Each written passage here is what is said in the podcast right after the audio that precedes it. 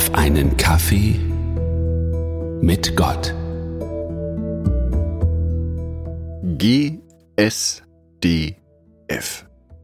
Gott sei Dank Freitag. Wieder eine Woche fast geschafft. Die elfte Woche in diesem Jahr. Und es war wieder eine sehr anstrengende Woche. Eine Woche mit vielen Aufgaben, beruflich und privat. Viele Entscheidungen zu treffen. Viele Dinge zu erledigen. Aber heute ist ja endlich Freitag. Nur noch diesen einen Tag schaffen und dann ist endlich Wochenende. Da kann ich mich endlich ausruhen. Naja, vielleicht ist da die ein oder andere Verpflichtung in der Gemeinde. Essen kochen muss ich. Einkaufen wäre auch mal wieder nicht schlecht.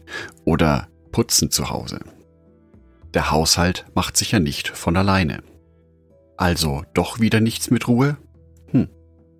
War Jesus eigentlich nicht auch so ein Workaholic? Ich meine, wenn ich mir anschaue, was er so alles geleistet hat in seinem Leben. Wie oft er gepredigt hat. Wie oft er Menschen geheilt hat. Wie oft er auf die Nöte von Menschen zugegangen ist. Wie oft er sich mit den Schriftgelehrten und Pharisäern seiner Zeit angelegt hatte. Wie oft er seine Jünger ausgebildet hatte ganz schön straffes Programm.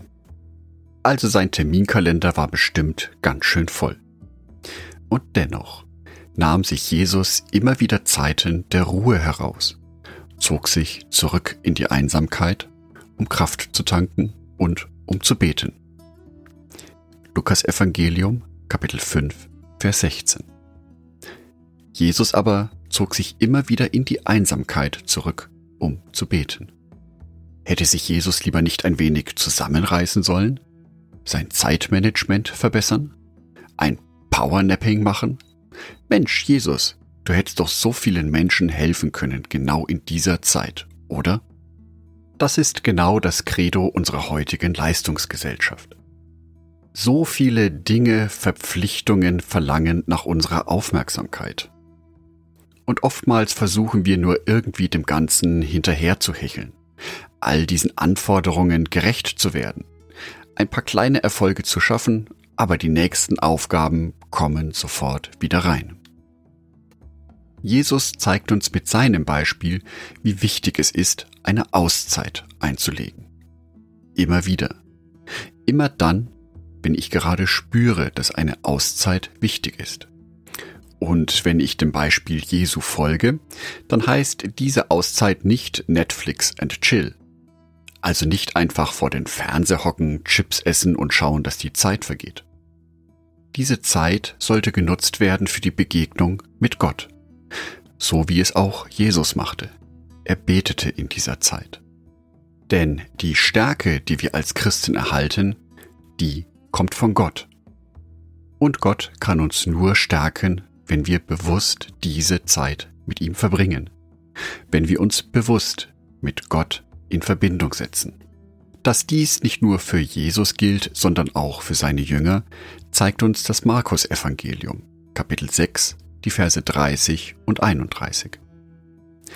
Die Apostel kehrten zu Jesus zurück und berichteten, was sie getan und gelehrt hatten. Darauf sagte Jesus, Kommt, wir ziehen uns an einen einsamen Ort zurück, wo ihr euch ausruhen könnt. Denn ständig waren so viele Menschen um sie, dass Jesus und seine Apostel nicht einmal Zeit fanden zu essen. So zeigt uns Jesus auf der einen Seite, dass es wichtig ist, aktiv zu sein, sich für die verschiedenen Aufgaben einzusetzen.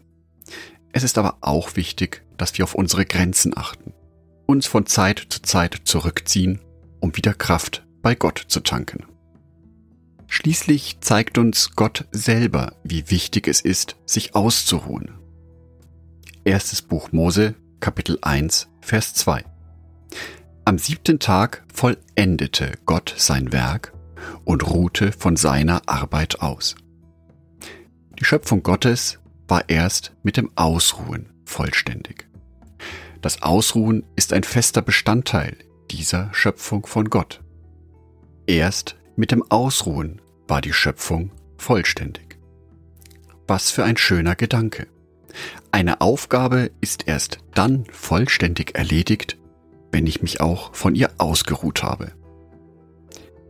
Ich wünsche dir für heute, dass du die Kraft findest, diesen Tag durchzuhalten.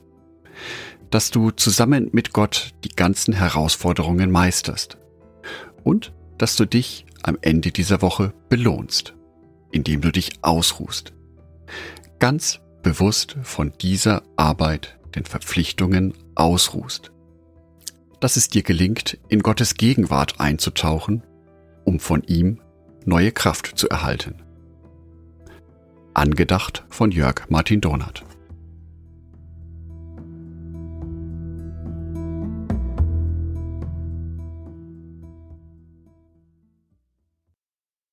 Ein herzliches Dankeschön an alle meine Patreons, die es mir ermöglichen, weiterhin den Podcast auf einen Kaffee mit Gott zu produzieren. Herzlichen Dank an Sonitschka und an Andreas Pfeiffer. Auf Patreon kannst du mich bereits mit einem Euro monatlich unterstützen. Oder du lässt mir ein paar Sterne da. Das sagt dem Algorithmus nämlich, dass dies ein guter Podcast ist und wird so mehr Menschen angezeigt. Vielen Dank schon vorab.